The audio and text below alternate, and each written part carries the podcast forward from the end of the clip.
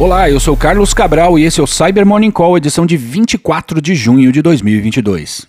E a gente começa essa edição falando sobre um extenso relatório publicado ontem pela Kaspersky, o qual oferece uma visão detalhada e atualizada sobre as táticas, técnicas e procedimentos das principais operações de ransomware da atualidade. O documento descreve o modus operandi das quadrilhas Conte, Pisa, Klopp, Hive, Lockbit 2.0, Ragnar Locker, Blackbyte e Black Cat. A equipe que produziu o material afirma que, abre aspas, os diferentes grupos compartilham mais da metade da cadeia de ataque, com os estágios nucleares do ataque executados de forma idêntica, fecha aspas. O documento contempla os TTPs de acordo com o Mitre Attack, recomendações e regras para prevenção e detecção de ataques similares. Trata-se de um material bastante completo, uma ótima fonte de referência para pautar estratégias de defesa. Link aqui na descrição. E a gente começou o dia de ontem com a notícia de que, por meio de postagens no Twitter da varejista Fast Shop, foi anunciado o suposto comprometimento de sistemas da empresa por adversários que, dentre outras coisas, estariam controlando sua conta na rede social. Segundo o que foi publicado, os atacantes teriam obtido informações sensíveis após comprometerem o vCenter e vários serviços em nuvem da empresa, como AWS, Azure, IBM e GitLab. As postagens afirmavam que os dados comprometidos incluíam código-fonte, dados ligados à conformidade ao PCI e informações sensíveis de clientes e colaboradores. Após o anúncio, os adversários teriam publicado um contato no Telegram para que negociações fossem iniciadas no intuito de evitar o vazamento dos supostos dados roubados. No começo da tarde, a Fast Shop publicou uma nota dizendo que identificou uma tentativa de acesso não autorizado aos seus sistemas e que temporariamente interrompeu o funcionamento do ambiente para avaliar a situação e que tudo foi restabelecido logo depois. Além disso, a empresa afirma não haver, abre aspas, evidências de danos aos dados de nossos clientes, fecha aspas. E nossos parceiros da CrowdStrike publicaram ontem os detalhes sobre uma vulnerabilidade em dispositivos VoIP da Mitel, a qual está sendo usada por atacantes como ponto de entrada às redes das vítimas.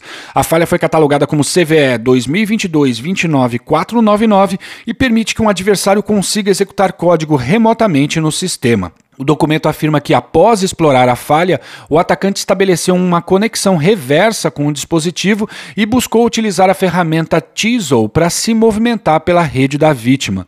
O Teasel, ou talhadeira em português, é uma ferramenta muito usada para o tunelamento e proxy em situações que o adversário precisa acessar outros dispositivos da rede interna.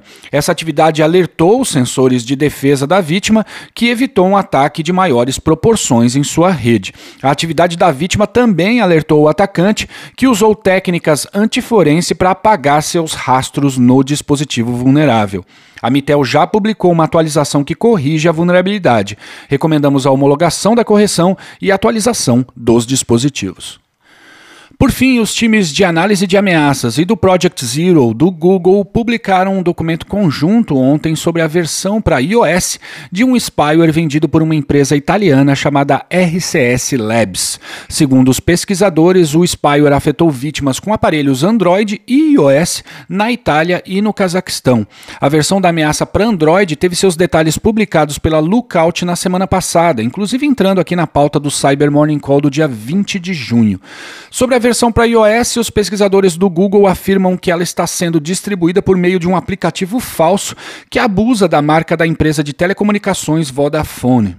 Apesar do aplicativo falso não estar disponível na loja da Apple, ele é disponibilizado em um link malicioso enviado através da técnica de drive-by download, em que, como o nome diz, a vítima é levada a baixar um conteúdo malicioso, seja por meio de ataques em que um download é feito de forma oculta ou quando a vítima é enganada, achando que está baixando um conteúdo legítimo. Os pesquisadores acreditam que o processo de envio do link para as vítimas ocorre através de parcerias da RCS Labs com provedores locais de acesso acesso à internet, em que o provedor desativa temporariamente o acesso à internet da vítima até que ela receba um tentador SMS da RCS Labs, oferecendo o aplicativo em que terá acesso Wi-Fi gratuito. A RCS Labs pôde burlar os controles da loja da Apple porque se registrou no programa Enterprise Developer da fabricante, tendo acesso à chave que permite aos desenvolvedores credenciados instalar aplicativos fora da loja. O spyware usa um total de seis exploits para manipular o fluxo de dados no celular e obter controle do sistema de modo a espionar o aparelho da vítima. E é isso por hoje, obrigado por ouvirem o Cyber Morning Call e tenham um ótimo final de semana.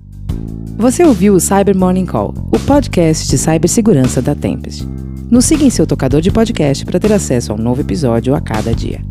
E para saber mais sobre a Tempest, nos siga no Instagram, Twitter e LinkedIn ou acesse www.tempest.com.br.